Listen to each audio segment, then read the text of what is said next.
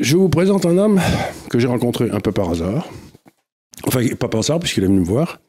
Et puis, on est resté en contact. Et j'ai pensé qu'il pourrait peut-être vous intéresser. Alors, il a une carrière scientifique euh, tout à fait remarquable.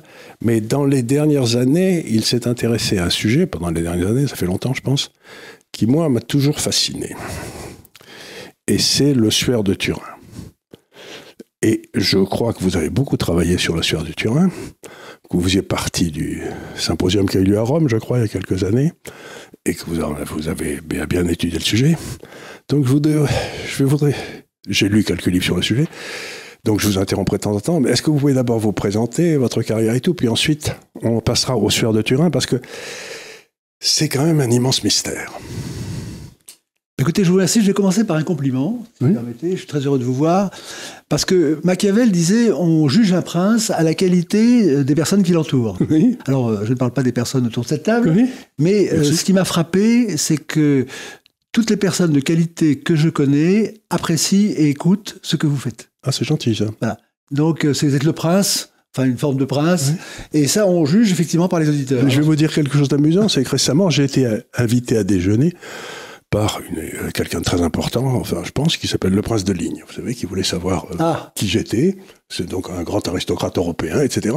Je sors, content d'avoir un homme tout à fait féminin. Je suis derrière le camion poubelle. Mmh.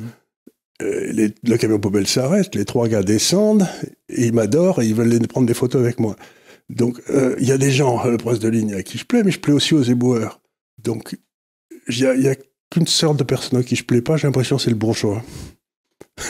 Oui, c'est-à-dire c'est un intermédiaire, enfin c'est le, fils de la géométrie d'une certaine manière. Oui. il y a quand même plusieurs sortes de bourgeois, mais c'est vrai. C'est-à-dire d'ailleurs, euh, il est connu que les, vrais penseurs, les grands penseurs sont simples et sont compris par tout le monde, et sont appréciés par tout le monde. Et le grand problème maintenant, c'est la connaissance est interdite euh, aux gens simples et en plus, elle est falsifiée pour, pour ceux qui font des études. Elle est interdite aux gens simples, c'est très puissant ce que vous dites, parce que c'est l'impression que j'ai, c'est qu'autrefois, notre éducation servait à découvrir un Jaurès ou un Camus, et que maintenant, euh, ben, on les trouvait plus. Mais l'éducation, enfin, si on appelle l'éducation l'éducation nationale, son objet, c'est d'interdire l'accès à la connaissance. Et vous demandez de me présenter. Bon, ben je vais me présenter par ce livre, c'est mon premier livre, De plus de égale 5, De nouvelles mathématiques pour une nouvelle société. Le grand combat intellectuel de notre époque a commencé. Bon, c'est-à-dire que j'ai commencé à écrire, enfin, j'écrivais avant, mais lorsque, comme professeur de mathématiques, j'ai vu que l'éducation nationale m'intimait l'ordre de détruire l'intelligence scientifique des élèves. Et donc, ça, c'est ma plateforme, ma base de réflexion. C'est effrayant ce que vous dites. Peut-on vous obliger à détruire les mathématiques? Et là, j'étais pas le seul, c'est-à-dire que les principaux, je, raconte tout ceci dans 2 plus 2 égale 5, et euh, d'abord, le mot mathématique moderne n'était pas reçu par les mathématiciens, il n'y a pas de mathématiques moderne. Non. Il y a des mathématiques, il y a des chapitres, donc déjà c'était une falsification.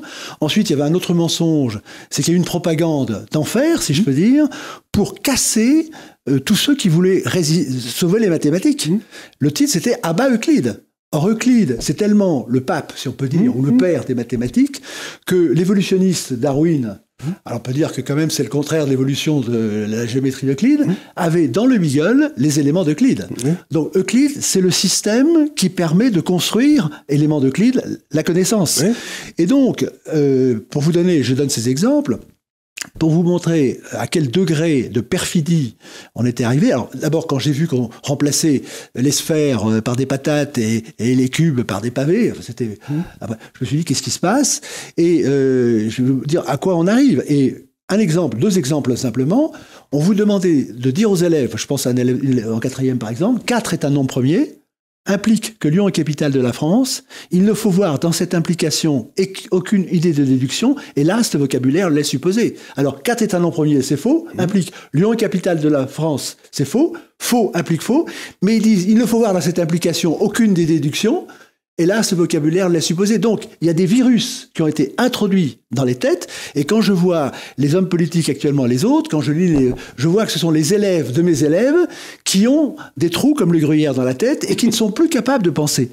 Et j'avais une de mes élèves, c'est le deuxième exemple que je donnerai, une de mes élèves qui me dit un jour zéro égale 1. Je dis bon. D'abord, je dis, vous parlez sérieusement ou vous plaisantez Elle me dit, je parle sérieusement. Deuxième question, contrôle, mmh. n'est-ce pas, de validité. Qui vous l'a dit? C'est vous. Alors bon, alors je passe la bobine dans ma tête et je me rappelle que on nous obligeait, enfin nous imposait d'apprendre des choses qui étaient au-delà de l'intelligence de, de, cet âge, de 1 puissance 0 égale 1. Mais on ne nous demandait pas de le démontrer. Ah oui, c'était. Un... Alors moi, je leur avais démontré, je vous passe la démonstration, mmh. pour expliquer que c'est la symbolique, comment c'était possible. Mais ce qui restait dans leur tête, c'est 1 puissance 0 égale 1, 1, 0, 1, 0. La musique, 0 égale 1. Mais 0 égale 1, c'est le réel, enfin, l'être égale le néant. Oui. Et donc, c'est ce genre de virus qui, en mathématiques et ailleurs, sont systématiquement implantés dans les élèves dès le départ et qu'on réactive à l'occasion, par exemple, d'une épidémie ou d'autre chose. Oui. Et donc, vous avez des personnes téléguidées, télévision Mmh. guidée, téléguidage, qui ne sont plus maîtresses de leur cerveau.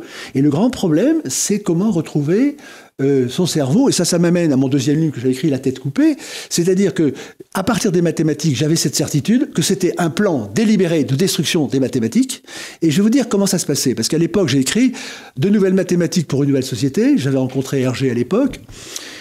Et c'était l'introduction à l'idéologie de la gestion, de la gestion euh, et de l'informatique, parce que les ensembles, ce sont des fichiers, réunions. Donc, ce qui n'était pas dit, c'est que on donnait des schémas, un peu comme à la guerre. On, on, Ouais. on creuse, Voilà. si vous voulez, on- sur des, des, des personnages fictifs, et après, les schémas de pensée sont là, et ils sont réactivés à des fins inavouables. Alors, démonstration. Ceux qui avaient, par exemple, euh, les mathématiques sont dogmatiques. C'est 2 plus 2 égale 4. Hmm. Il n'y a pas un deuxième camp, il n'y a pas de 2 plus 2 égale 4 de droite ou de gauche ou du Non, centre. non, non, on peut C'est. 2 plus 2 égale 4 pour tout le monde.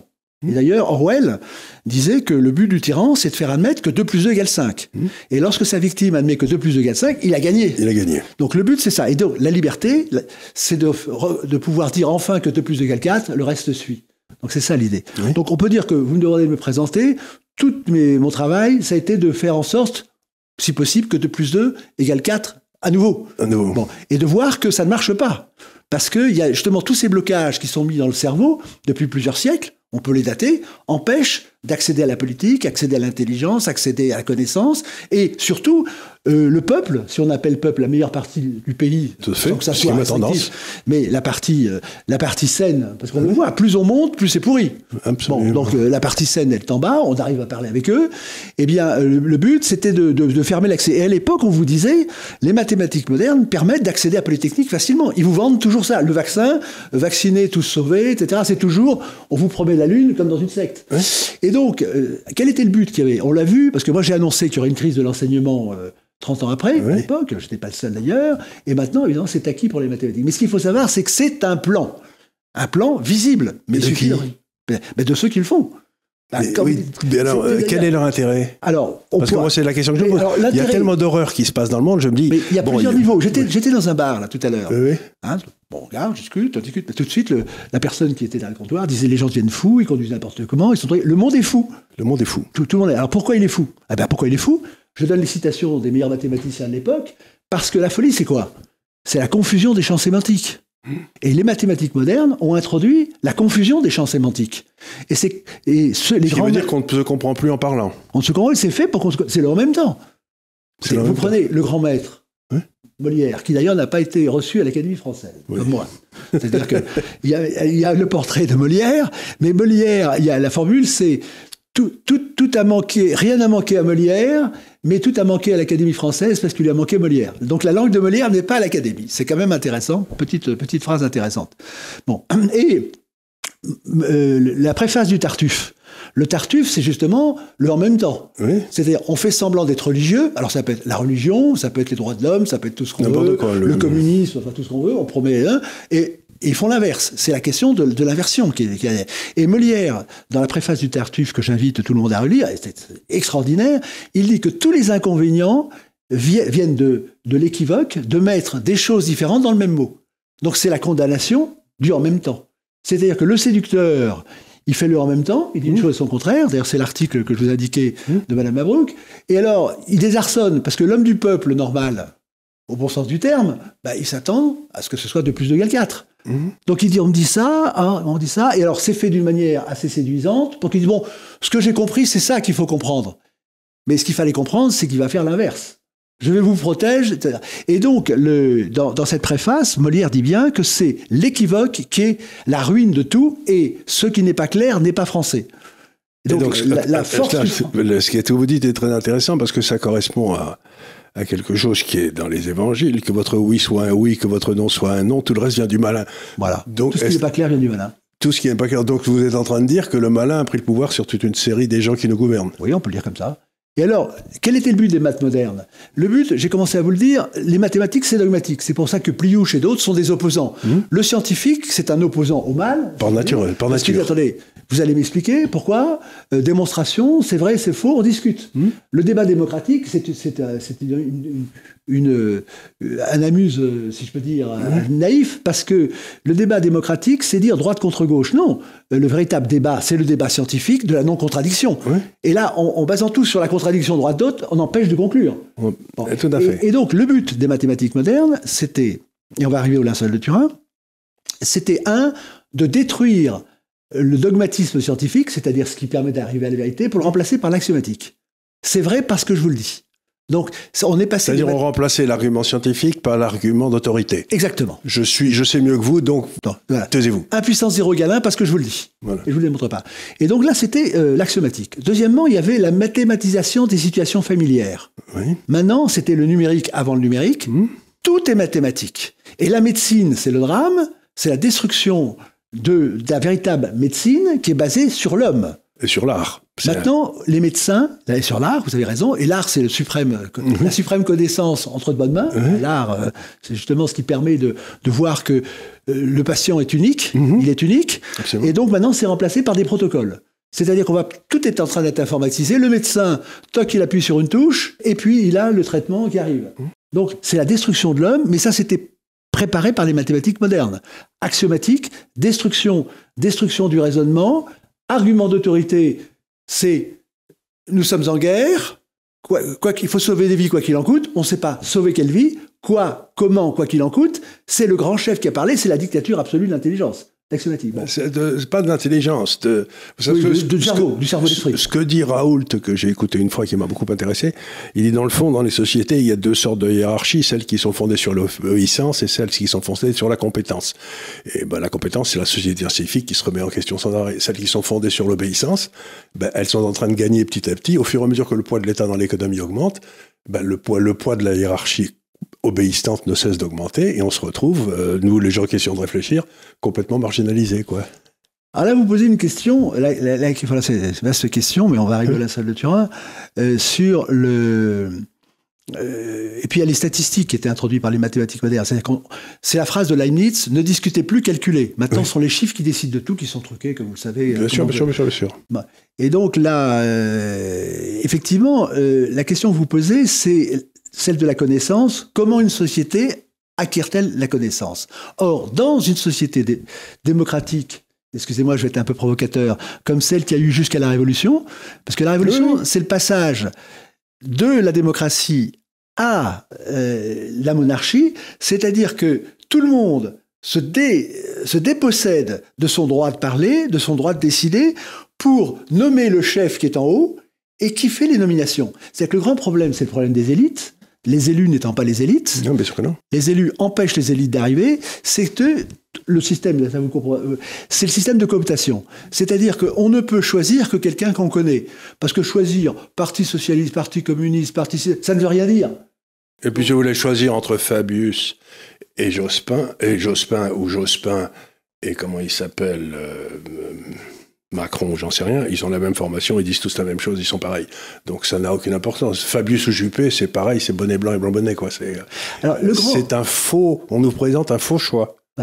Exactement. alors, le, grand changement, c'est le débat entre le nominalisme et le réalisme. Vous qui êtes un grand financier, c'est-à-dire que est-ce que c'est euh, le signe qui fait la valeur ou est-ce que c'est la valeur qui donne le signe? C'est le problème de la signa. Donc tant qu'il y a eu l'or, bon l'or euh, mhm. c'était quand même palpable, et puis on dit bah non, j'assigne, ça vaut parce que je vous le dis. On tombe dans l'axiomatique. Bon. Et, donc, euh, et alors, on est passé dans ce système du nominalisme, du réalisme, c'est-à-dire les choses sont réelles, au nominalisme, et c'est l'époque de Tracy. L'idéologie que détestait Napoléon. C'était avant, c'était des hommes qui choisissaient des hommes. Quand vous prenez dans, dans les pays en France, vous regardez comment les décisions étaient prises, parce que le paradoxe, là on va loin, c'est que on vous dit officiellement que avant la Révolution, il y avait des esclaves et finalement euh, des esclavagistes. Oui. Ça, c'est le bonnet phrygien qui veut dire ça. Oui. Les gens ne le savent pas, mais le bonnet phrygien, c'était le bonnet qui était porté par les esclaves lorsqu'ils étaient affranchis, parce que les cheveux repoussaient. Mhm. Donc, dans les Mariannes, on vous met le bonnet phrygien pour vous dire, avant, c'était les esclaves, et maintenant, vous êtes libre. Mais vous dites, bon, très bien, naïf, mais vous promenez en France. Et vous dites, c'est quand même pas mal ce que faisaient ces esclaves. Non, c'est bien. Et puis, ces tortionnaires, quand même, ils avaient du goût. Bon. Donc, à ce moment-là, bon, bref, euh, il y a ce sujet, comment la décision était-elle prise autrefois? Et je vois, par exemple, dans une petite ville euh, euh, que je connais en pro- province, les décisions étaient prises par des personnes qui se connaissaient. Oui. C'est-à-dire qu'il y avait, par exemple, dans une ville, je pense à Cotignac, parce que c'est une ville bien connue, eh bien, vous aviez euh, le corps de ville, c'était le corps. C'est-à-dire, c'était pas les individus. Il y avait tant pour cent de vignerons, tant pour cent de bourgeois, tant pour cent de, etc. Et donc, ils se parlaient. C'était une micro, un microcosme. Et ils disaient, attendez, mais si vous faites ça, ça, ça. Ils se parlaient. Tandis que maintenant, c'est parachuté. Vous êtes de telle partie et autre. Et donc, euh, les Français ont tous été dépossédés de leur droit de décider. Parce que ce qui compte, c'est pas de choisir le roi. Mais par contre, si vous allez en Suisse, vous vous rendez compte, dans les cantons, dans les villages, etc., ils continuent à se parler comme ça entre eux, et c'est pris au niveau local par la démocratie locale. C'est pour ça qu'un jour, si on veut revenir à une société à peu près normale, il faudra arriver au, ré- au référendum d'initiative populaire, parce que sans ça, ça sortira jamais. Alors, ce qui est intéressant, alors ça c'est un vaste sujet, j'espère que nous c'était que justement, il y a un lien très fort entre la Suisse et la France. oui, Parce que la France, les- peu de personnes le savent, mais c'était un empire jusqu'à la Révolution. Mhm. C'est-à-dire que vous aviez des communautés qui décidaient. Vous prenez le Parlement de Bretagne, vous Oui. étudiez le Parlement. Au. Et la Suisse, vous allez à l'ambassade de Suisse, il y a un tableau qui représente le roi protecteur de la Suisse. Et le roi intervenait comme juge d'arbitre lorsqu'il y a des... Donc c'est très intéressant ce lien avec les gardes françaises et les gardes suisses Mmh. qui sont restés. Donc on- la solution, c'est quand même de se replonger dans l'histoire. Nous sommes ce que nous sommes et de comprendre comment les choses ont été faites. Et vous qui connaissez bien l'entreprise, quand il y a une entreprise qui est en faillite, qu'est-ce qu'on fait? On se ressente sur le cœur de métier. Mhm. Et là, Et- c'est le problème du cœur de métier. Et le problème, pour moi, principal, et c'est mon combat depuis euh, maintenant une quarantaine d'années, surtout plus de Gassin, c'est la destruction de l'intelligence voulue par l'éducation nationale. Et alors, je vais vous donner un exemple. c'est ce que dit Brigelli un peu, non? Bah oui, j'ai le privilège de la. Oui, il le dit, mais il ne remonte pas aux causes Non. premières. C'est-à-dire que moi, je remonte aux causes premières, puis j'ai si vous voulez, le privilège de l'antériorité, c'est que j'ai vu dans la marmite du diable comment ils ont commencé par détruire les mathématiques, c'est-à-dire quand même le parcours du combattant de la logique. Mais ils ont détruit la grammaire, ils Oui. ont détruit la logique, ils ont détruit l'histoire. et, Et- la- et également, si j'ose dire, le logos, la façon de parler. Le logos. On réussit plus, on- quand on emploie un mot, moi ce qui me tue aujourd'hui, c'est quand vous employez un mot, les gens ne connaissent pas le sens du mot. Donc ils comprennent pas ce que vous dites. Oui, alors, euh, la clé des Grecs, tout commence par une définition. Oui. Et je vois dans cet article que je vous ai indiqué, il parle de, il est question du sacré et de la religion. Mais si vous ne commencez pas par vous entendre, c'est ce que disait Confucius, sur le sens des mots, vous pouvez pas débattre. Peut pas. Et donc, tout est fait actuellement pour que les mots soient... Démocratie, par exemple, c'est un mot équivoque. Hmm. Liberté. La liberté du renard et la liberté de la poule ne sont pas les mêmes. Donc, tous les Mais mots... la liberté, c'est très équivoque, mais les libertés, c'est pas équivoque oui, du tout. L'Institut des libertés, voilà, les libertés. Des Et- libertés, il y avait des libertés individuelles, il faut se battre pour la garder. Et donc, c'est tout à fait, là, c'était le grand débat entre la liberté, c'est la dictature, parce que si on a qu'un La liberté, c'est une notion totalitaire. Exactement. Les libertés, c'est pratique. Et en patois, hein, c'était des auteurs comme euh, euh, donc euh, Bruno, très intéressant, dans la grammaire historique, ils disent que le langage de la Révolution, dite française, était inaudible en patois. Oui. Parce que la liberté pour en patois, ça veut rien dire. La liberté de quoi? C'est mon cheval c'est mon... Et donc, en remontant au logos, comme vous dites, il faut remonter au logos, c'est-à-dire à la vérité des mots, à la vérité du langage. C'est là la clé. Oui. Et nos ennemis, si je peux dire, c'est-à-dire ceux qui mettent la confusion, ont détruit les outils de l'intelligence. C'est pour ça que mon blog s'appelle Réarmer l'intelligence. C'est que, ils- mais ce qui est important, c'est que c'est une volonté. C'est là, j'ai vu que ça vous frappait. C'est une volonté délibérée. J'en ai fait le constat dans ce livre, hein, mais qui a été euh, suivi par les conséquences. Et qui fait ça? Eh bien, au premier degré, ce sont ceux, c'est le pouvoir, on peut dire les agents du pouvoir, parce qu'ils veulent des esclaves qui obéissent aux injonctions. On l'a vu avec cette opération du Covid, Absolument. qui a été incroyable. Depuis, depuis le début de l'humanité, jamais on a éloigné le patient du médecin. C'est le troisième Mmh. de, de, de- d'Hippocrate, médecin, malade, médicament. Il faut, il faut qu'ils soient ensemble. Et, et tout le monde a suivi, sans poser de questions. Et je crois que c'est la première fois dans l'histoire de l'Église aussi que les églises étaient fermées. Oui, On oui pouvait parce plus aller que à la messe. Oui, parce qu'à l'époque, au pire, c'est-à-dire que quand vous prenez quelqu'un comme Saint-Louis, il s'honorait d'embrasser les pestiférés. Et il y avait des pèlerinages avant pour. Voilà, donc on, on a cette trouille. Alors, le- le- la, la- la clé, c'est, je, je l'ai bien dit dans Macron, le président ventriloque, bon, c'est, vous êtes, nous sommes menés par la peur. Oui. La première chose, c'est qu'ils nous font peur, les médecins font peur, le gouvernement fait peur, vous allez manquer d'eau, etc. Et il n'y a plus en face la foi, parce qu'on revient au sujet, c'est-à-dire que euh, nos contemporains croient qu'ils ne mourront jamais. Bon, euh, on leur fait croire qu'ils ne mourront jamais. On va trouver un médicament, vous en faites pas. On va vous tirer d'affaires, etc. Et finalement, il y a cette peur de la mort qui est, qui est euh, la mort, c'est un sujet tabou. On vous dit maintenant la solution pour la mort, c'est euh, c'est l'euthanasie finalement. Il n'y a plus de notion d'âme, plus de notion de vie après la mort. Et il y a même il y a une notion statistique de la vie. C'est-à-dire qu'on dit aux gens, il y en a que peu qui meurent, donc vous ne mourrez pas. C'est, c'est, c'est, c'est un Et tellement elle devient, et elle devient complètement, elle se passe à l'écart de tout le monde. Vous mourrez dans une chambre d'hôpital, et puis euh, on vous enterre, on vous a pas vu. Autrefois, ben, les gens mouraient chez eux tranquillement, entourés de l'affection des leurs, si j'ose dire. Mais ça, ça, ça a disparu aussi. C'est- ce qui s'est passé, c'était très masqué, mais ce qui s'est passé, notamment dans les EHPAD et ailleurs, c'est l'abomination. Si vous permettez, j'ai fait un petit arrêt sur image très rapide. Oui, bien sûr. Vous prenez l'allocution d'Edouard Philippe, Mhm. le, 10, le 19 mars de 2020. Bon. Personnellement, moi, j'ai eu l'habitude de- d'assister à des conférences et je sais très bien comment c'est fait. C'est-à-dire, vous fatiguez l'auditoire et quand ça devient important, tout le monde a dormi. Voilà. Et dans cette allocution d'Edouard Philippe, Premier ministre quand même, il parlait donc du traitement du coronavirus. Mmh. Bon, et j'ai été PDG d'une holding pharmaceutique, j'ai fait 30 AMM, donc je connais un peu la chanson. Bon, Mmh. bon. Il dit, il n'y a pas de traitement. Et personne n'a rien dit. Mais il y a toujours un traitement. Vous êtes chauve, il y a un traitement. Il n'est pas toujours bon. mais Il y a toujours un traitement. Bon. Il n'y a pas de traitement. Alors il dit, qu'est-ce qu'on fait? Il dit, premièrement, non, il a dit, premièrement, il a commencé à l'inverse, il a dit, euh, il n'y a pas de vaccin. Il fallait commencer par le traitement. Mmh. Non, bon. Deuxièmement, il dit, il n'y a pas de traitement. Bon. Qu'est-ce qui reste? Il dit, il reste le test. Il est soit négatif, soit positif. Bon. S'il est négatif, n'en parle pas. S'il est positif, vous êtes à l'hôpital ou chez vous, etc. Et puis, je me dis, alors, s'il n'y a pas de traitement, il n'y a pas de vaccin, qu'est-ce qu'on fait? Eh bien, il avait une accolade. C'est photographié, tout ça comme ça. Et il y a marqué dessous, suivi médical. Et il se trouve qu'à l'époque, j'étais dans l'environnement d'un EHPAD. Je me tourne vers le personnel concerné, je dis, qu'est-ce qu'on fait avec des gens qui sont malades quand il n'y a pas de traitement, pas de vaccin Qu'est-ce que c'est que le suivi médical? Le suivi médical, c'est, ah tiens, monsieur Dupont, ça va, oui. Le lendemain, ah ben j'ai pris de la fièvre, ah ça va, etc. Et puis après, quand c'est trop tard, on appelle le 15 et il est mort.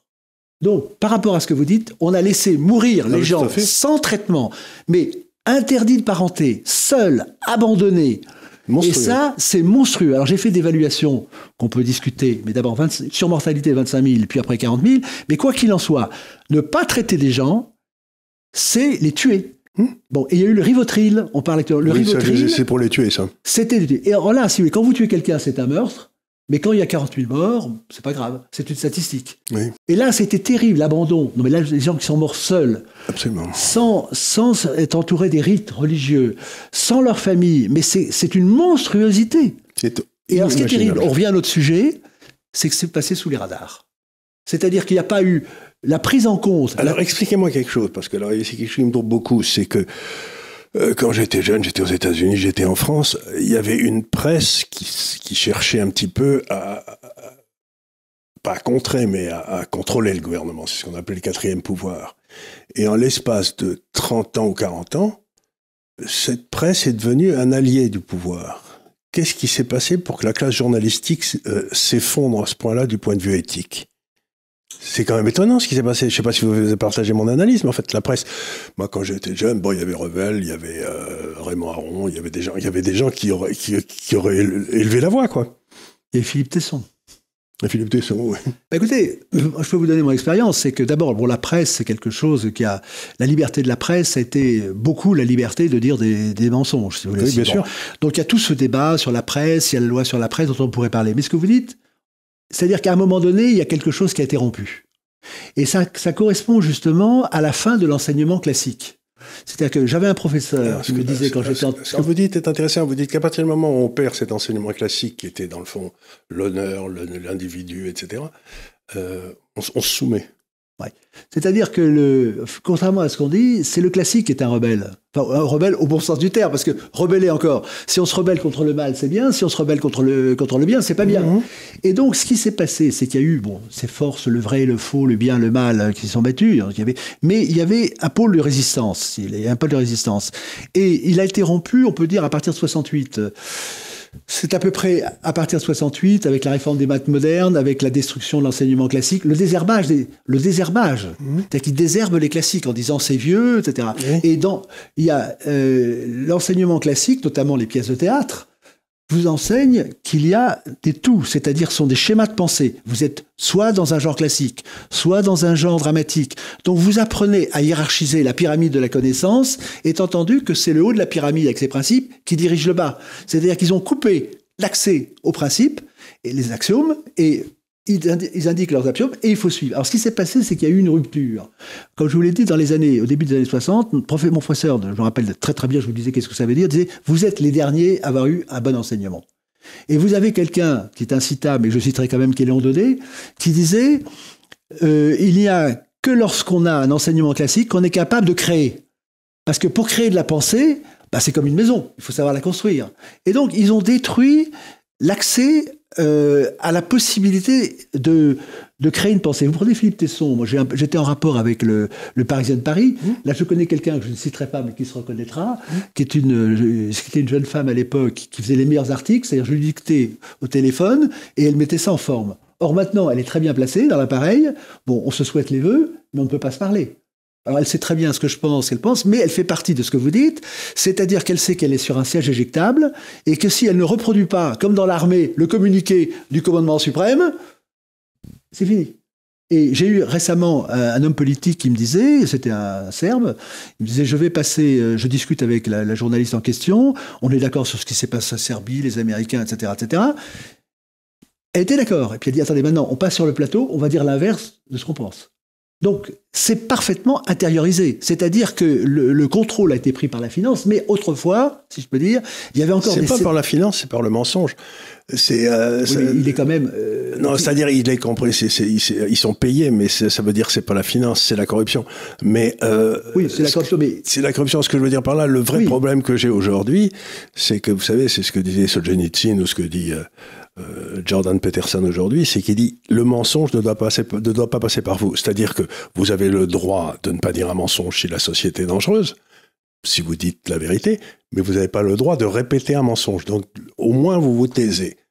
Et moi je trouve que c'est extraordinaire. Il disait, vous ne pouvez pas, sinon vous amenez le totalitarisme, vous ne pouvez pas parler en disant un mensonge si vous savez que c'est un mensonge. Ça, c'est inexcusable. Ça, c'est le crime. Il y a des gens, il y a des gens qui sont des artistes, comme vous l'avez dit, il y a des gens qui sont de bons boulangers, il y a des gens, bon, il y a des talents, si vous voulez, et puis il y a le talent euh, du courage physique, déjà. On parlera après du courage moral. Et donc, c'était la mode féodale. Et la basse-cour, contrairement à ce qu'on nous enseignait à l'école, que les châteaux opprimaient les paysans, ils les protégeaient, et c'est pour ça que le mot basse-cour, c'est la basse-cour du château, où on se réfugiait. Et donc, il y a peu de gens, et intellectuellement, c'est là le problème actuellement, que vous citez, c'est que le courage physique, c'est relativement répandu. C'est-à-dire qu'il y a quelqu'un qui arrive avec un couteau, vous résistez. Il y en a qui fuient, mais il y en a qui font passe. Mais le courage moral, c'est le plus difficile. Et le courage moral a été pris en main par le fameux langage avec les mots en isme. Mhm. C'est-à-dire que vous avez, par exemple, dans, dans, du côté de chez Swann, euh, Swann, dans, dans, Proust, le dandy avait peur que, que sa concierge considère qu'il n'était pas chic. Donc la peur du regard des autres. Et actuellement, il y a très peu de personnes qui sont capables de résister à la diffamation officielle. Mmh. C'est-à-dire tous ces mots en isme, dès que vous avez, vous voulez émettre une vérité, et donc le, la capacité, c'est là que je reviens au classique, c'est-à-dire que pour être capable de résister seul contre tous, enfin je schématise, eh bien il faut une, une certitude intérieure, il faut des qualités mmh. qui sont de moins en moins répandues. Pourquoi? Parce que euh, ça paye pas. voilà, on est en groupe et, et on vient à la question du linceul de Turin, si vous voulez, c'est qui est quand même l'archétype euh, c'est. Euh, ah, passons la salle le Turin parce que ce que vous avez dans c'est l'histoire. Bon, c'est un qui traîne dans l'histoire depuis euh, quoi 20 siècles. Il est 20, siècles, oui. C'était annoncé par les prophètes. Ah donc avant. Ah oui. Isaïe. Isaïe. Bon, ben, il se promène, il se promène. On, je sais pas, il est à Éphèse, puis on le retrouve quelque part de côté de la Champagne ou je sais pas quoi. Puis il a probablement été le trésor des Templiers. Enfin, il s'est passé plein de choses. Et puis il apparaît ah bon, en Savoie, et puis on découvre, on le photographie, et puis il y a ce, visage extraordinaire qui apparaît, enfin ce corps. Et euh, là aussi, ça a été l'objet. Alors, je voudrais discuter avec vous parce que ça me tracasse beaucoup. Vous avez beaucoup travaillé sur le linceul. Euh, première question, qui est quand même la question essentielle est-ce qu'il est authentique? Oui, mais que veut dire le mot authentique? Est-ce qu'il est d'époque? Est-ce que c'est est il, est, il, est, authentique. Et alors, j'allais dire, excusez-moi, vous avez l'homme de la situation, parce que actuellement, je suis dépositaire justement de l'autorité sur cette authenticité. Ah alors, vous posez le bon mot. C'est-à-dire que Moi, j'ignorais ce qu'était le linceul de Turin jusqu'en 1989. Mmh. J'ignorais, je vaguement. Bon. Et puis, compte tenu de mes travaux en mathématiques, lorsqu'il y a eu la datation en carbone 14, alors ça, c'est très intéressant de suivre la logique. Oui, oui. Toujours la, logique. Comment passe J'aime beaucoup la phrase de, de Poincaré, euh, qui Henri Poincaré, évidemment, par Raymond Henri, qui disait comprendre une partie d'échecs, ce n'est pas voir que tel joueur joue selon les règles, c'est de comprendre pourquoi un joueur déplace une pièce plutôt qu'une autre. Donc ce qui est intéressant, c'est de voir les pièces. Et en particulier, c'est un jeu, si je peux dire, un combat à l'envers dans lequel on a des scientifiques et des artistes, vous en parliez, mmh. qui sont opposés à des religieux et des historiens. C'est-à-dire que les pires des gâteurs, ce sont des religieux et des historiens, alors que ceux qui ont prouvé l'authenticité sont ceux qui vont au fond des choses, les scientifiques et les artistes, dont vous parliez tout à l'heure. Alors, est-ce qu'il est authentique? Oui. Mais quand on m'a demandé de faire la synthèse, parce que c'est un problème de synthèse, mhm. il y a des choses qui vont dans on se dit, bon, la question toujours, c'est comment est-ce qu'on remonte la pyramide de la connaissance pour arriver à une certitude, si possible. Et je me suis dit, mon travail, on m'a demandé de faire la synthèse épistémologique au Symposium de Paris, de 7 et 8 septembre 1989, donc de conclure. Et le sujet qui m'avait été imposé, c'est convergence et divergence. Qu'est-ce qui converge vers l'authenticité? Et de conclure et à l'époque, je faisais des systèmes experts, donc je mettais tout en oui, non, oui, non, oui, non. Donc j'ai repris un siècle de travaux, tout, tout dans une arborescence. Bon. Et là, je me suis dit, mon rôle, c'est de savoir si je peux mettre l'adjectif, le verbe, l'adjectif authentique à côté du, linceul. Donc je me suis dit, quelle est la définition du mot authentique? Donc il y a deux sens du mot authentique. Authentique, ça veut dire auto-authenticos, qui agite ça, ou bien c'est conforme aux spécifications. Donc je suis un coureur rapide c'est vrai puisque c'est marqué sur un papier, ça prouve rien, le papier. Ou alors, je cours comme une flèche. C'est le deuxième sens, j'agis par sa propre autorité. Or, le linceul de Turin, alors là je fais un peu de théologie, mmh. mais enfin, la science-théologie, il, il était, dès le départ, il était prévu, si je peux dire, qu'il ne pourrait pas être démontré par l'histoire. C'est-à-dire qu'il n'a pas le premier type d'authenticité, il n'a pas l'étiquette. Le fonctionnaire qui a marqué c'est lui, c'est lui, c'est lui. Non, c'est pas possible, la chaîne est rompue. À plusieurs reprises il ne peut être démontré que parce qu'il est lui-même. Il prouve son autorité, on pourrait parler parce qu'il est lui-même. Mmh. Et donc, au symposium de Paris, c'était un véritable débat contradictoire, parce que ce qui est, spécifique sur le travail euh, auquel j'étais, euh, disons que j'ai conduit en termes de politique, c'est la loyauté du débat. C'est-à-dire que tout le monde est invité à parler avec. Il faut quand même les, connaissances, mais tout le monde. Et j'allais dire presque les opposants. Mais on est arrivé à une telle chose, c'est que les opposants, je pense à mon seigneur Saxer, recteur de l'Académie pontificale d'archéologie, qui disait que le linceul avait été fait par des chrétiens qui avaient crucifié quelqu'un pour faire croire à la résurrection. On en, était là. Alors, je l'ai invité à Rome à venir, il n'a pas osé se présenter parce qu'il était ridicule. Donc, le, le véritable arbitre du débat, c'est la non-contradiction, voire le ridicule. Mmh. Et quand on n'arrive pas, c'est ce qui se passe actuellement au Parlement, cette chose folle d'un président qui impose en disant Vous m'avez élu, vous êtes opposé à ce que je fais, mais vous m'avez élu, vous allez faire l'inverse de ce que vous voulez à deux tiers de la population, on est chez les fous. On n'est pas dans la démocratie. Mais là, ce qui doit juger notamment de la réforme, c'est la capacité, la possibilité de, présenter et d'être non contradictoire. C'est l'intelligence, c'est pas le nombre. Alors, vous donc, ce qui s'est passé, c'est authentique, oui, mais que veut dire le mot authentique? Le, dès le départ, c'est ça qui est passionnant. Intellectuellement, quand on joue le jeu loyal, c'est vraiment une, aventure intellectuelle passionnante parce qu'elle euh, comprend toutes les sphères de la connaissance. C'est tout à fait passionnant. Mais ce qui est important, c'est la démarche. Ceux qui veulent, qui pensent à l'authenticité, ceux qui veulent nier, sont-ils honnêtes, sont-ils pas honnêtes Et comment est-ce qu'on débusque le malhonnête? Parce que le malhonnête, il a une manière de faire. Et je vais vous dire comment. Donc, il y a plusieurs âges dans le linceul, je ne vais pas trop en parler.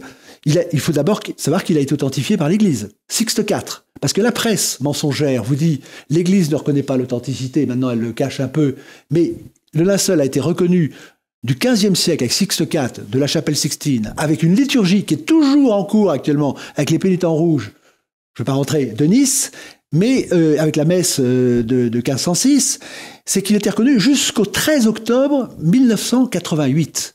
C'est le custode pontifical archevêque donc Balestrero de Turin, qui a annoncé les résultats de la datation carbone 14. C'est une première mondiale. En principe, sur les scientifiques qui annoncent le résultat. Mais là, l'idée claire, c'était pour faire taire les chrétiens. Bon. Et donc, il a été authentique. Cardinal, etc., il a, il a, il a dit non, c'est pas, c'est pas exact. Oui, il a dit, mais il était même content. Il a, il a, choqué la presse italienne parce qu'en gros, le gardien dit Je suis content, moi je pensais que c'était un faux, ah, je suis rassuré. Ça a été incroyable. Mais euh, ce qui est important, c'est donc, il a, il a annoncé le, donc, le statut religieux dont on ne parle jamais. J'étais hier au colloque du CIELT, parce que l'association a vécu. Euh, bon, et euh, j'ai rappelé que pour l'Église actuellement, le linceul est un faux. Mmh. Mais c'est fait d'une manière très trompeuse. C'est-à-dire que le Vatican ne dit pas c'est un faux. À partir du 13 octobre 1988, il se dit ce n'est pas une relique, c'est une icône. C'est ce qu'a dit le cardinal Saldarini pour le centenaire ah oui, scientifique. Une icône, c'est qu'elle été fait de main d'homme. Voilà. Et donc, c'est un faux, un faux. Enfin, c'est faux par rapport à ce qu'on attendait. Donc, c'est dit très perfide, mais on n'en parlera pas aujourd'hui, on en parlera peut-être pas. C'est pourquoi l'Église ne veut-elle pas reconnaître l'authenticité? Parce que quand, au symposium de Rome, là je passe un peu d'avant en arrière, j'ai rencontré Jean-Paul II. Mmh. Et je lui ai dit, quel support comptez-vous apporter au linceul de Turin? Il a dit, ce n'est pas le moment.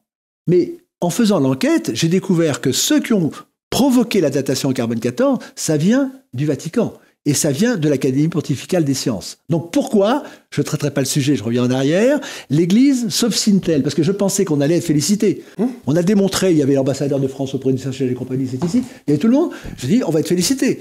Le carbone 14 avait dit que c'était un faux, pour faire court. Maintenant, nous disons, nous prouvons qu'il est authentique. Il y avait 18 nations qui étaient réunies. Ça, c'est le débat contradictoire. À Rome, 18 nations, tous ceux qui avaient et, travaillé. Et le résultat de ce livre, que vous devriez montrer à la caméra, c'est euh, vous qui avez été un des grands rédacteurs, je pense, de ce livre. Bah, donc, c'est fait sous ma direction. Euh, la méthode, alors il y a tout le monde. Si vous voulez, l'idée, alors là, c'est la question de la Attendez, méthode. Donc, il y a ce livre qui était là et qui tente à prouver que, en effet. Pas tente, il prouve. Il prouve que ça a été. Et, en tout cas, c'est de l'époque du Christ. Alors, c'est-à-dire que maintenant, qu'est-ce qui prouve? Alors, quand même, si vous voulez, moi, je voulais, mon idée, c'est la preuve. Oui. Lorsque, alors, on arrive à la, au courage moral, si je peux oui. dire.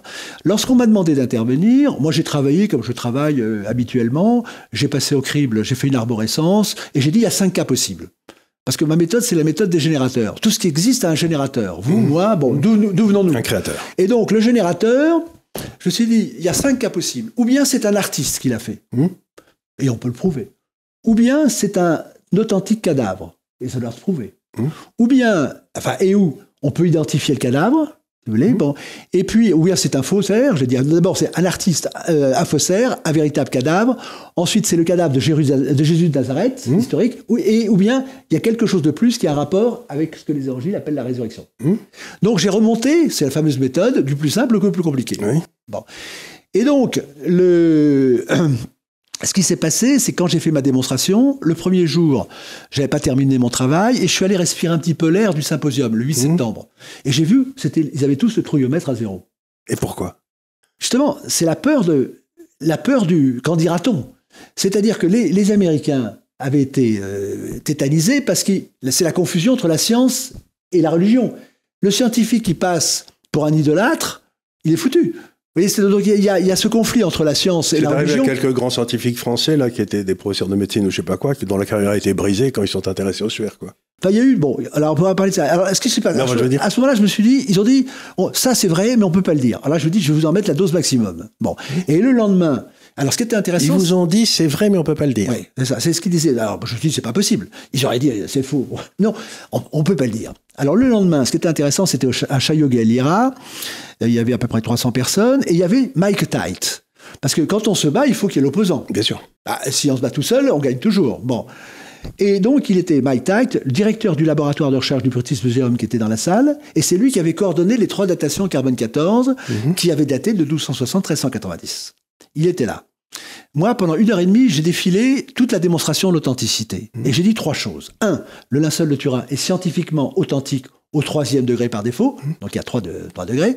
Deux, la datation calendaire, euh, la datation calendaire est scientifiquement fausse. Et trois, l'hypothèse du faux médiéval n'est pas constituée. Et après, il est monté à la tribune. Il a eu à peu près une heure et demie. Je me suis dit, il ne m'a pas attaqué.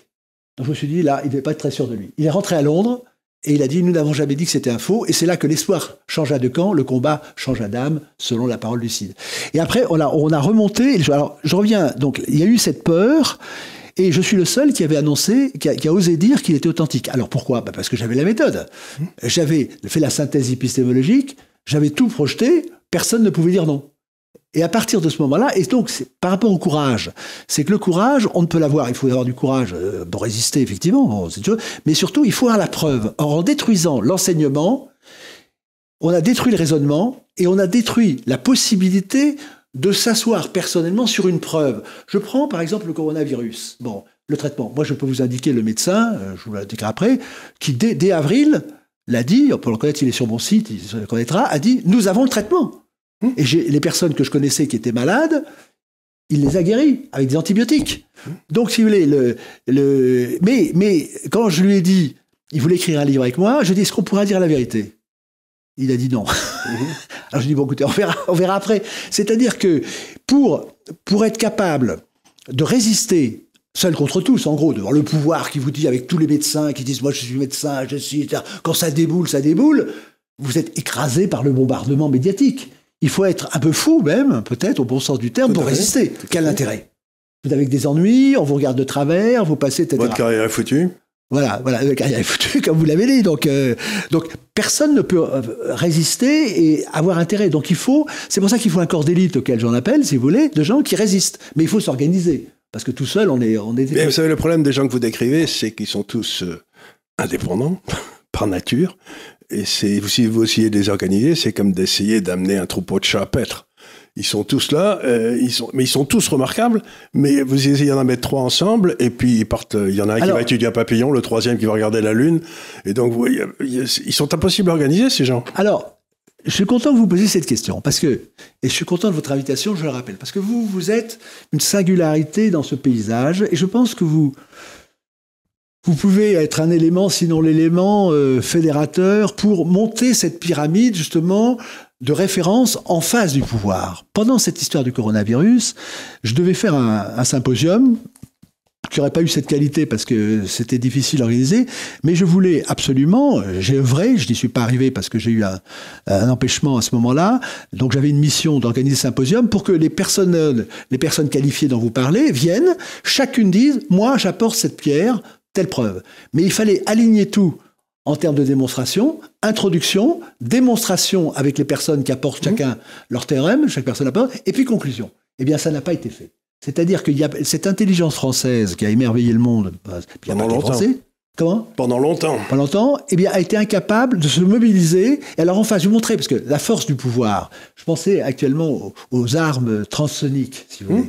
Les- la force transsonique du gouvernement en place, c'est que c'est quand même très puissant, la communication des, ca- des cabinets. Je vous donne un exemple. Vous avez des gens qui manifestent en disant liberté, au singulier d'ailleurs. Bon, pas au pluriel. Bon, eh bien, euh, parce qu'ils ont appris la Révolution française, ils se sont dit, il y a la Révolution, tout le monde la tyrannie s'écroule. Mais là, ça marche pas, parce qu'il y a un piège dedans. Et en fait, donc, cette, euh, cette liberté semble invincible, mais que répond le gouvernement, en particulier Emmanuel Macron? Mais il dit, mais la liberté ne dispense pas du devoir. Et à ce moment-là, ça s'écroule. Donc on revient à l'enseignement classique, comment la liberté, le droit, le devoir s'articulent, et lorsque vous avez enlevé, comme ça a été fait, les éléments de logique, moi je travaille énormément sur les, les grammaires, les logiques, c'est très compliqué la langue, Parce qu'on vous parle, on vous parle des neurosciences maintenant, ou des sciences cognitives. C'est ce tort de rire, puisque si ces sciences cognitives ne sont pas capables d'apprendre à lire aux enfants, alors que depuis les Grecs, avec l'alphabet, alphabéta, on sait lire, mmh. c'est bien qu'il y a cette intention de détruire. Donc les sciences cognitives existent, mais non pas pour nous faire accéder à la connaissance, mais pour nous empêcher d'accéder à la connaissance. C'est ça qui est terrible. C'est en face du, du Moloch du pouvoir, il y a de moins en moins de personnes, sinon quelques résistants. Vous parlez du professeur Raoul, on pourrait en parler dans le détail, mmh. mais j'ai bien suivi. J'ai bien suivi la manière dont il a été utilisé pour disqualifier tout le monde. Il y a une très bonne émission. Mais il a résisté mais pas au-delà d'un certain seuil. C'est-à-dire quand il a dit qu'il fallait vacciner les, personnes fragiles, ce n'est pas vrai. Mmh. Le vaccin doit être administré si c'est un vaccin, et ce n'était pas un, vaccin. Donc, donc la problème du courage, c'est que chacun a ses intérêts, et c'est compréhensible, chacun a ses limites, et donc par rapport à ce que vous disiez, chacun maintient pour se respecter soi-même un minimum de vérité, mais ne va pas jusqu'à s'organiser avec d'autres. Je pourrais donner le nom parce que je les ai tous eus, si vous voulez. et, euh, et, ça va. Donc on est là, et je vous lance un petit peu ce défi, ou je vous lance ce défi, de reconstruire cette, cette pyramide je veux dire, d'une autorité alternative. C'est-à-dire que quand vous avez toutes les forces coalisées du gouvernement, qui sont là, les laboratoires, etc. En face, vous avez une poussière de personnes qui regardent la télévision, et il faut créer cette autorité. Et vous, je pense que vous êtes, vous êtes un, élément. et il faut recréer cette pyramide de la vérité euh, qui permet de, de, résister. Alors, je prends par exemple la, la, charte de Munich. Toute, toute, la presse viole la charte de Munich, puisque le premier principe, c'est la vérité. Alors, je reviens à ça. Alors, donc, ce que je voulais, c'est que je me suis dit, moi, ce qui m'intéresse, c'est la vérité mmh. dans ce domaine. Bien sûr. Je voyais des gens qui avaient la peur, et moi, mon but, c'était comment passer de la probabilité à la certitude. Et la certitude, ce qui est très intéressant, puisque vous avez parlé du début, c'est que l'âge scientifique du linceul, vraiment, commence euh, le 28 mai 1898, lorsque la photographie apparaît. C'est-à-dire que c'est ça, lorsque, enfin bon, c'est, bon, on pourrait voir, c'est lorsque il y avait une image, enfin une image, une image empreinte, hein, il y a les deux, il y a le physique et l'image.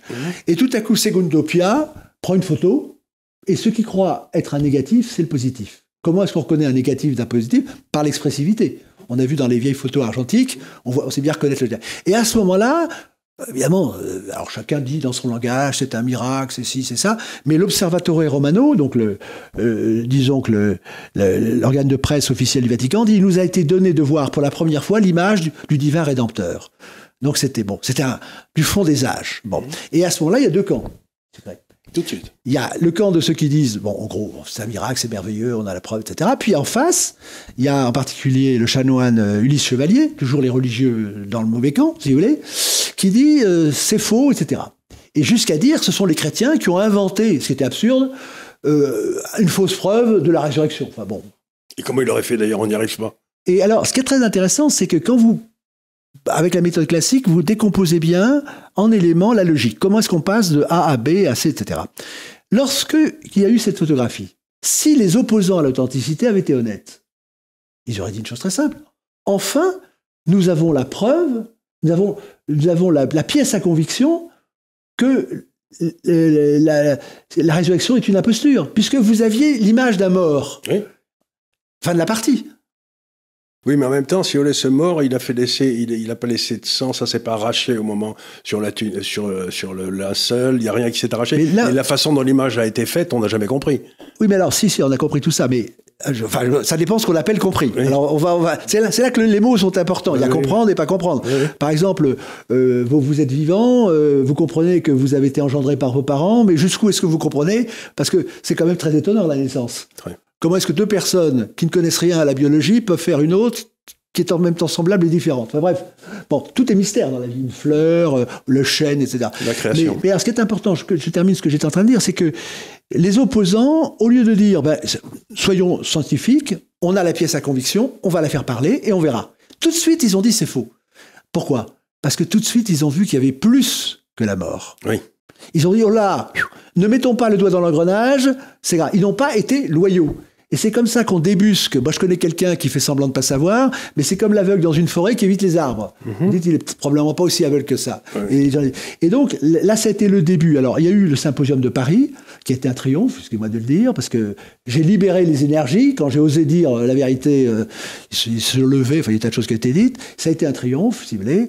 Et après, donc, j'ai mené la, politique scientifique. Et si je m'autorise à être si catégorique sur mon rôle, c'est que j'ai assisté hier à un colloque dans lequel il y a la honte ou la peur ou je sais pas quoi, mais enfin, ils ne veulent pas euh, affirmer la vérité sur l'authenticité, parce que la question, c'est pas que l'authenticité, c'est si on se place du point de vue théologique. Parce que l'intérêt de la méthode, c'est que le linceul est tangent entre la religion et euh, la science. On ne peut la voir que du côté scientifique. Moi, je l'ai vu que du côté scientifique, qui tangent. Et après, on peut dire et du point de vue théologique. Mmh. Donc, puisque le linceul de Turin est authentique, maintenant, puisqu'il prouve la résurrection, enfin, je, je vous le dis courtement, mais il le prouve par défaut. C'est-à-dire qu'il y a deux pièces archéologiques. Vous avez dans, vous avez dans, dans un grenier un texte un peu bizarre de quelqu'un qui est ressuscité. Bon, vous regardez ça, c'est les évangiles. Mmh. Bon, bizarre quand même. Bon, ça paraît un peu bon. Et puis d'autre côté, vous avez un linge. Et vous étudiez le linge scientifiquement et vous découvrez que le linge est la seule explication scientifique des évangiles. Pourquoi? Le linceul, qu'est-ce qu'il prouve? Alors je, vous la joue vite. Bon. C'est-à-dire qu'on dit il y a eu un linge, effectivement. Ce linge a enveloppé un cadavre qui a subi euh, la passion à l'identique du Christ. Bon. À l'identique du Christ, parce qu'on retrouve les mêmes fouets, les mêmes. Euh, on retrouve. La, couronne d'épines, on retrouve tout, quoi. On, on, retrouve effectivement. on retrouve tout mais d'une manière avec, enfin bon, pour avec des détails, incroyables, avec des détails qui étaient impossibles à faire parce que c'est il y a des choses, des couples antilogiques. Hier, il y avait quelqu'un, je ne donnerai pas son nom, qui était en train de se dire pourquoi est-ce que la plaie est à droite, pourquoi est-ce que ça là, bon, enfin bref, tout a été étudié notamment par par Pierre Barbet qui était un chirurgien de la Première Guerre mondiale. Donc c'est très étonnant parce que dans les Évangiles, on dit il y a eu il y a, le sang et l'eau. Mmh, Eh bien, pour que le sang et l'eau apparaissent, il fallait que le, le, coup soit porté de gauche à droite. et c'est ce que faisaient les Romains, c'était la façon dont ils portaient leur coup euh, que c'était ouvert, etc. L'escrime romaine. Euh, voilà. Et alors, donc, je reviens euh, sur l'essentiel. Et même euh, Vancouver par exemple, André Vancouver a repris mon terme, qui est le point vraiment essentiel dans Cloner le Christ, c'est l'IRSC, l'impression retrait sans contact. Alors, je vais vous expliquer. Bon. En fait, quand j'ai fait ma démonstration, je dis ça repose sur peu. Que ce qui était intéressant, c'est pas de, bon, de posséder une relique d'un linge, d'un supplicié. Bon, ben, c'est bien, mais ça prouve rien, sinon qu'il a été supplicié. La question, c'est ce qu'il y a plus.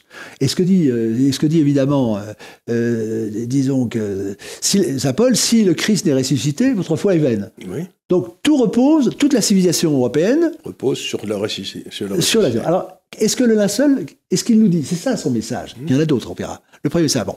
Qu'est-ce qu'il nous dit?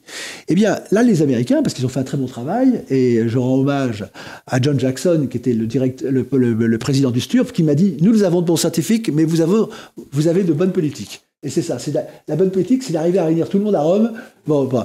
Et donc, vous voyez qu'il y a eu ce cadavre, qu'il y a eu un linge, qu'il y a eu le linge, qu'il y a eu le cadavre. Et quand vous avez il a été attaché, ça a été très très bien décrit euh, par euh, quand vous avez un phénomène de fibriolyse, c'est-à-dire que le sang euh, à un moment donné prend l'aspect de la gélatine, ça a été très très bien étudié, et il y a un décalque qui se fait. Donc c'est pour ça que les caillots sont si visibles. Donc tout ça c'est très étonnant. Mais mais la question c'est comment est-ce que le cadavre est parti? Alors il y a deux thèses, puisque c'est le plus vieux procès du monde. Vous avez certains qui disent, les grands prêtres qui disent, bah, les disciples sont venus le prendre pour faire croire à la résurrection. Et puis il y a les autres qui disent non, non, il est ressuscité. Alors, est-ce que le linceul permet de départager ces deux camps? Eh bien oui, parce que, et ça, il y a le très bon travail des Américains du STURP en 1978, qui ont étudié vraiment l'image, c'est qu'il n'y a pas d'arrachage. Voilà. D'arrachage de fibrilles de lin ni de fibrilles de sang. Bon. Et donc, tout, tout, repose, vous savez, c'est la fameuse phrase théologique, ma force est dans ma faiblesse. Mmh. La force du linceul est dans sa faiblesse, c'est-à-dire qu'il n'y a pas de trace d'arrachement, d'arrachement, ni de fibrilles de lin, ni de fibrilles de sang. C'est-à-dire qu'il y a eu euh, euh, disparition, entre guillemets, du cadavre. Alors j'ai appelé ça la dématérialisation. Et l'abbé Pierre m'a dit pourquoi vous appelez ça la dématérialisation ben, J'ai dit c'est simple parce que je regarde le dictionnaire. Le seul mot disponible pour expliquer la disparition de particules avec dégagement de chaleur, donc disparition de particules, euh, si vous voulez, c'est le non-arrachement des caillots, et à dégagement de chaleur, c'est l'image monochrome. C'est ça qui a fait l'empreinte.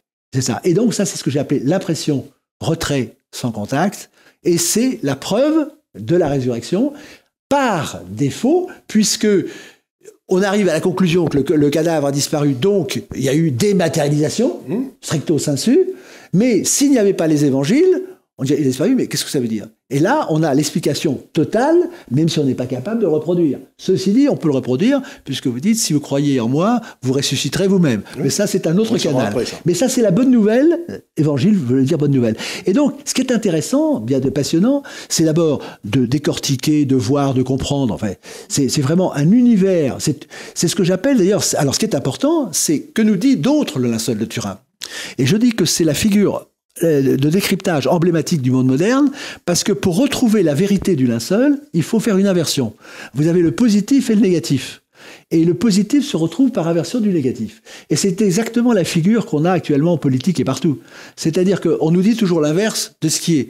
Donc si on se dit à chaque fois, et si c'était l'inverse, on retombe sur ses pieds. L'enseignement, l'enseignement, l'éducation nationale est-elle faite pour apprendre aux enfants à écrire? Non, elle est faite pour désapprendre à écrire. Est-ce qu'elle fait Est-ce qu'elle est faite pour leur donner l'esprit critique? Non, au contraire, c'est pour en faire des. Et donc la médecine, on retrouve, partout. Alors, il faut utiliser, il faut utiliser euh, avec des gens. Et le linceul de Turin nous incite à inverser. Il y a aussi la droite par rapport à la gauche, n'est-ce pas?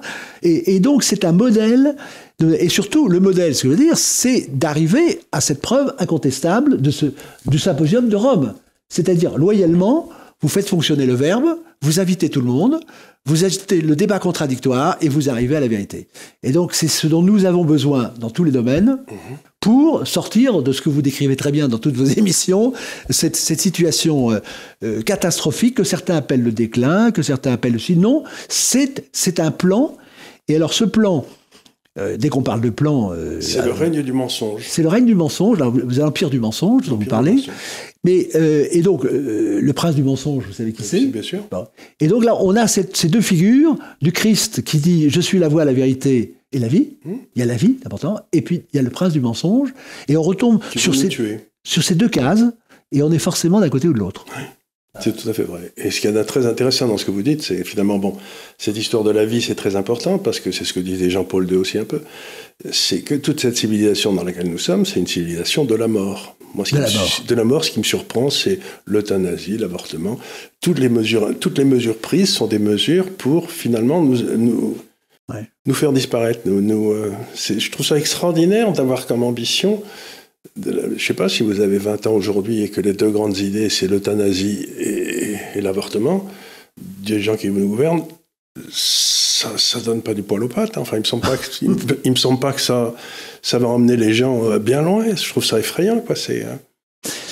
Et là, on a... Donc, ce que vous êtes en train de dire, c'est que ce, ce, suaire, c'est un peu la, la preuve qu'on peut passer de la mort à la vie. Quoi. Ouais. C'est une belle preuve je, je, prends, parce que vous avez de la mort. Il, y a, une peur de la mort actuellement euh, inimaginable. Mais quand vous prenez les calvaires, parce que mmh. il y a encore les faux débats, euh, il n'y a que de faux débats. C'est euh, le christianisme, c'est les racines. Non, c'est pas les racines. Quand vous voyez un clocher, l'association elle est partout. Bon, quand vous avez le président Macron qui va recevoir le roi d'Angleterre à Versailles, mmh. c'est-à-dire nous sommes dans un régime de mort mmh. qui ne crée rien, qui n'a pas d'architecture. Et quand vous prenez le calvaire, il n'a pas, pas, eu d'enfant d'ailleurs. Oui. Vous prenez le calvaire. Bon. Pourquoi nos ancêtres, vous le voyez encore dans les campagnes, pour ces calvaires, est-ce que ça leur faisait peur ou pas Parler de la mort? Non, c'était l'image de la vie. Hmm. C'est-à-dire, c'est vaincre la souffrance, c'est vaincre la mort, et c'est de savoir que la vraie vie, je ne dis pas que ce n'est pas une vraie vie sur Terre, mmh. mais la vraie vie, nous sommes euh, destinés à l'éternité. Mmh. Et donc la bonne nouvelle, c'est que, bon, la mort, c'est pas un moment euh, forcément c'est pas grave, mais c'est qu'il y a une transcendance, il y a autre chose. Vous parliez de l'avortement. Mmh. Quand vous prenez la situation des femmes, il y a une haine de la féminité incroyable. Incroyable. Mais incroyable. Vous prenez, j'entendais actuellement quelqu'un qui, qui enfin, des, choses qui étaient racontées, vous prenez la situation des, des, jeunes filles actuellement. Bon. Alors, on leur dit d'abord, maintenant ça couchotte, euh, paraît-il, fait ça. Mais l'amour a été supprimé. C'est-à-dire que lorsque vous avez la pilule, que vous n'avez pas citée, euh, qui met en, situation de ménopause, euh, mmh. donc il y a des conséquences, mmh. si vous voulez. Il n'y a plus d'attirance homme-femme normale. Donc finalement, tout devient ridicule, tout est, tout est consommation, et ça conduit au désespoir. C'est la mort, l'amour, il n'y a plus d'amour avec du sexe, mmh. euh, et vous avez cette destruction par le prince du mensonge, si on reste dans la théologie, et ce qui est extraordinaire, c'est que la théologie explique très bien ce qui se passe. Vous parlez du, mensonge. Et le, mensonge conduit évidemment à la mort, mmh. puisque la vérité conduit à la vie. Mmh. Et donc, c'est la révolution que nous avons à faire, euh, c'est ce retournement du verbe pour le remettre à l'endroit et pour retrouver la vie. Parce que, euh, vous, prenez par exemple le président Macron qui avait dit Je vous protégerai. Alors, vous voyez, comme. Euh, c'est exactement l'inverse. Bon. Mais vous prenez la révolution, parce que le, j'ai fait des, carèmes initiatiques, j'ai réfléchi l'année dernière pendant le carême, je me suis dit, au fond, le carême, c'est quoi? C'est se purger de ses mensonges, et la politique, c'est ce qu'il faut faire. Vous voyez, c'est, on est dans le thème. Comment est-ce qu'on peut mettre en face à face la théologie et la politique? Et j'ai bien réalisé que la théologie et la politique, ça ne fait qu'un. C'est-à-dire que euh, le, nous sommes encore gouvernés par la théologie. On pourra en parler. Bon. Et ce qui est euh, extraordinaire, c'est que l'explication théologique fonctionne. C'est-à-dire qu'on voit bien qu'à la Révolution, il y a eu ce que j'appelle la troisième alliance, c'est la Déclaration des droits de l'homme. Je vais vous poser une colle, si vous voulez, parce que je vois, personne n'a lu la Déclaration des droits de l'homme.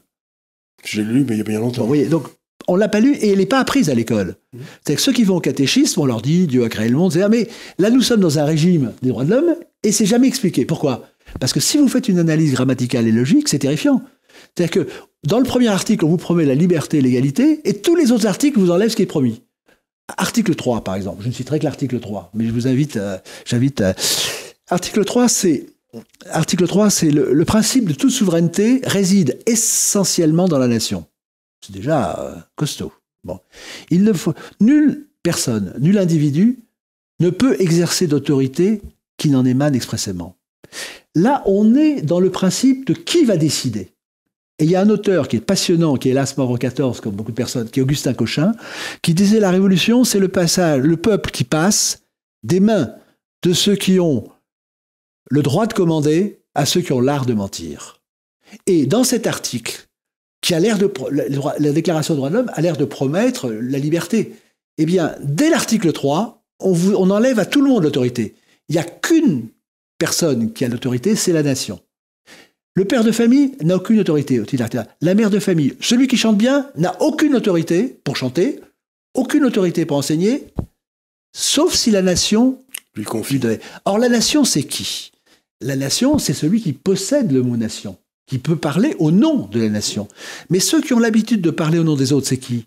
Ce sont les avocats, ce sont les juristes, c'est l'état de droit, c'est ceux qui parlent au nom des autres et qui leur disent ce qu'il faut faire, qui substituent leur volonté à la vôtre. Parce que le droit, le droit démocratique, c'était la coutume, c'était le patois. C'était, ça restait longtemps en Angleterre. Hein. Le, common law, c'était euh, ben c'est ça, mais ça c'est vraiment démocratique parce que vous naissez, vous naissez dedans.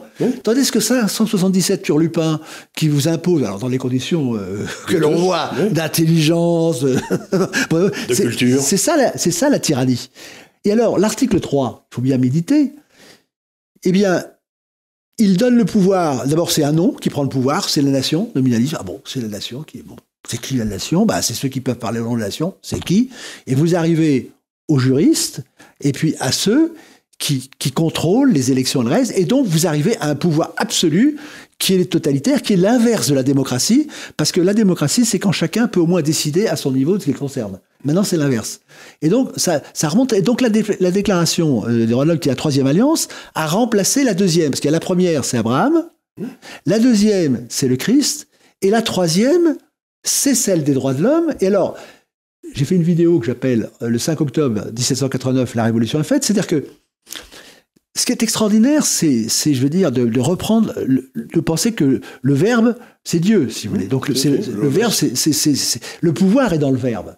C'est que jusqu'au 5 octobre, parce que lorsqu'il y a eu la fameuse manifestation, il fallait faire craquer Louis XVI, parce que Louis XVI, c'était l'autorité. Justement, l'autorité qui décide. Pour nous, on le voit actuellement, nous n'avons aucun pouvoir, tout est décidé de là-haut. Et quand on a donné prétendument, parce que Macron n'a jamais eu la majorité, parce qu'on vous, on vous dit la démocratie c'est la majorité, mais il n'a pas la majorité, donc il n'a pas été élu, tout simplement, bon, en termes de démocratie.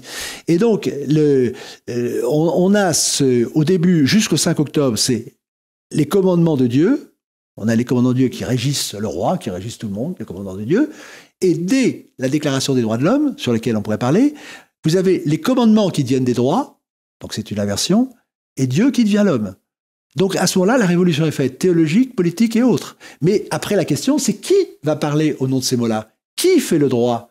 Qui dit ce qu'est l'homme? Et on arrive au système actuellement, qui est un système piégé par les élections. C'est-à-dire que si on... Alors j'espère que tu auras l'occasion d'en reparler, quand vous serez ce pôle de, construction de la, de, la pyramide, c'est comment, le grand problème actuellement, c'est comment remettre la politique sur ses pieds, comment remettre la France sur ses pieds, et c'est là que quand même, on découvre que c'est le principe de la reconstruction autour du cœur de métier, c'est qu'on retombe sur la fameuse phrase de Balrog, le, le 21e siècle sera religieux, ne sera pas, la France redeviendra religieuse ou elle ne sera plus. C'est la mort dont vous parlez. On le voit mécaniquement, c'est pas une question de religieux. Il suffit regarder la démographie. Voilà. Oh, la démographie, c'est qu'en fait, c'est la croix, c'est la croix, c'est la seule bannière inox qui peut reconstruire. Parce que ce que tes personnes disent. Alors là, on est mal parlé avec l'église qu'on a aujourd'hui. Hein. Euh, oui, c'est un, un, Et là, on revient à la seule de Turin, parce que, puisque vous me tendez la perche, si oui. Euh, c'est un sujet fantastique. Bon, évidemment, c'est pas moi qui l'ai inventé. Mais quand vous dites le linceul de Turin, quand j'ai fait ma première présentation, j'ai dit c'est la science et l'épreuve du linceul. C'est-à-dire qu'il y avait deux affirmations contradictoires au nom de la science. L'une, le linceul est authentique, et au nom du carbone 14, c'est faux. Donc, c'est ce que j'ai appelé la crise épistémologique. Bon. Et j'ai dit, à la fin de ma présentation, il n'y aura plus qu'un seul objet. Bon. Mais, une fois que le linceul est authentifié, c'est ce que j'appelle les balises. Depuis, euh, depuis la résurrection, il y a une balise, c'était l'Église qui émettait un message.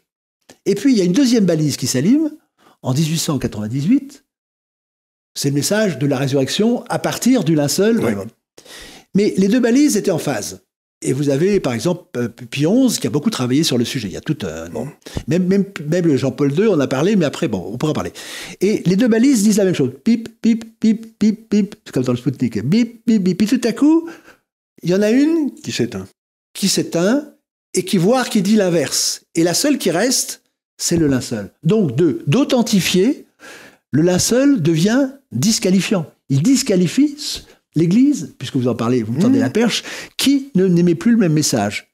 Et à ce moment-là, alors c'est tout un sujet dont nous ne parlerons pas, c'est moi j'ai mis très longtemps à comprendre pourquoi l'Église ne voulait pas reconnaître l'authenticité, alors qu'en principe, euh, si j'étais vulgaire, je dirais c'est son fonds de commerce. C'est-à-dire que si l'Église a la preuve quelle est la vraie religion, si je peux dire, puisque dans, dans la religion, il y a relié, c'est le fil.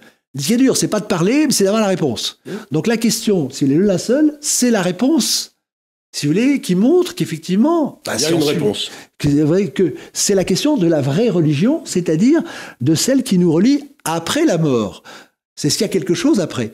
Et donc, vous voyez, bon, ça va très très loin. Et là, on a les camps théologiques, on a toute la question théologique qui se pose. Enfin, bon, c'est vraiment l'univers, mais c'est le sujet actuel.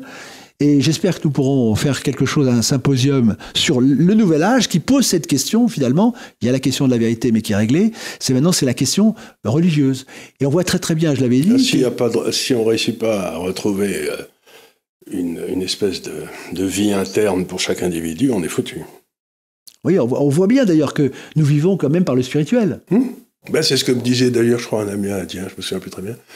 Il m'a dit un jour, tu sais, vous êtes complètement cinglé, parce que 90%, 90 des gens sur Terre, quand ils se réveillent, ils font une prière. Vous, vous allumez pour regarder BFM TV.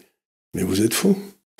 je vais vous dire, parce que nous étions à cette occasion, moi j'ai lancé la croisade pour la vérité et pour la construction d'un musée, le musée du linceul de Turin. J'invite ceux qui sont intéressés à me contacter. C'est que notre époque. Rappelez votre nom. Arnaud Upinski. Arnaud Upinski. Voilà. Upinski, mon site, c'est Réarmée Intelligence. C'est que notre époque ne veut pas de la vérité. Tout est organisé pour empêcher l'empire du mensonge dont vous parlez. Bon, donc il faut maintenant que ceux qui sont assez courageux, qui ont les moyens et qu'ils veulent, il faut réimposer la vérité à la loyale, si je peux dire. Et pour la question du linceul, euh, la spécificité quand même de l'Europe, ce sont les monuments. Je ne dis pas qu'il n'y a pas de monuments en Inde ailleurs, mais vraiment, et ces monuments ont un rapport avec la construction de l'intelligence, parce que la science est une invention européenne des Grecs. Absolument. les, Égyptiens faisaient les pyramides, mais les Grecs ont fait le théorème de Pythagore mhm. et le théorème de Thalès, normalement. Et donc, il faut... Euh, et euh, il y a autant de monuments dans un département français que dans toute la Chine. Nous sommes des constructeurs. Donc il faut reconstruire l'intelligence et pour affirmer des valeurs. Parce que les, les, monuments ne sont pas là pour faire plaisir. Ils, nous élèvent, on est grandis, certains députés disent quand nous sommes à Versailles, nous sommes, grandis. Dans une cathédrale, nous sommes grandis. Mmh. Donc l'architecture intérieurement et extérieure, c'est toute la question des ondes de fond, nous grandit. Donc il faut que nous fassions ce musée pour réaffirmer la démonstration, la vérité et les liens qui existent entre la science, la, science, la théologie, l'architecture, etc. Donc c'est un musée universelle qui doit réimposer de voir, comme les cathédrales le faisaient, de revoir cette vérité universelle sur laquelle est fondée notre civilisation. Et sinon, si on s'éloigne de son principe, c'est ce que disait Napoléon, tout régime vit de son principe et meurt de sa contradiction.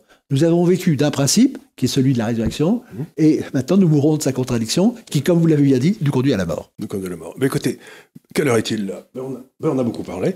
Euh, écoutez, je suis très content que vous soyez venu. Tout ça a été, aussi. Tout, tout, ça est très troublant. Euh, on va. Ben, J'espère que ça va faire réfléchir nos auditeurs. Encore une fois, euh, vous savez que je suis euh, l'Institut des libertés. Bon, on parle aux gens, etc. Pour être parfaitement honnête, je ne sais absolument pas pourquoi je fais tout ça. Vous voyez, c'est curieux. Je fais quelque chose quand même qui me prend du temps, qui me met en risque, mais je ne sais pas pourquoi je le fais. Je le fais parce que je crois que je dois le faire et qu'il y a une demande. Mais euh, j'ai pas, euh, d'objectif. Mon objectif, c'est simplement d'aider les gens à comprendre ce qui se passe. Voilà, c'est d'essayer de. J'ai l'impression que j'ai reçu des dons et j'essaye de les transmettre. Bon, ben voilà, c'est à peu près tout. Et il me semble que ben il y a peut-être des tas de gens comme moi qui sont qui aimeraient faire des choses mais qui savent pas trop faire. Ben il faut réfléchir. Non, mais je pense que ça va encore plus loin. C'est-à-dire que euh, bah, vous exprimez votre âme telle que vous êtes, vous avez ce besoin d'exister dans ce que vous avez d'essentiel. Mmh.